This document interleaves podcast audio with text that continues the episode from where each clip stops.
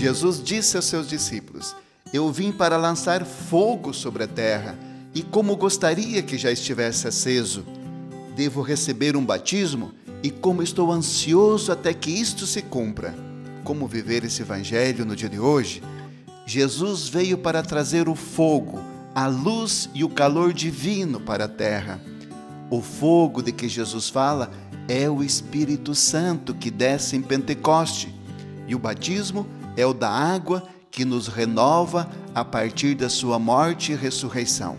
Jesus fez a sua parte e uma resposta de amor cabe a cada um de nós. Dilatemos o coração para acolher o fogo de amor que nos purifica, a luz divina que dá brilho aos nossos olhos e o calor do amor que vence o gelo em nós e ao nosso redor.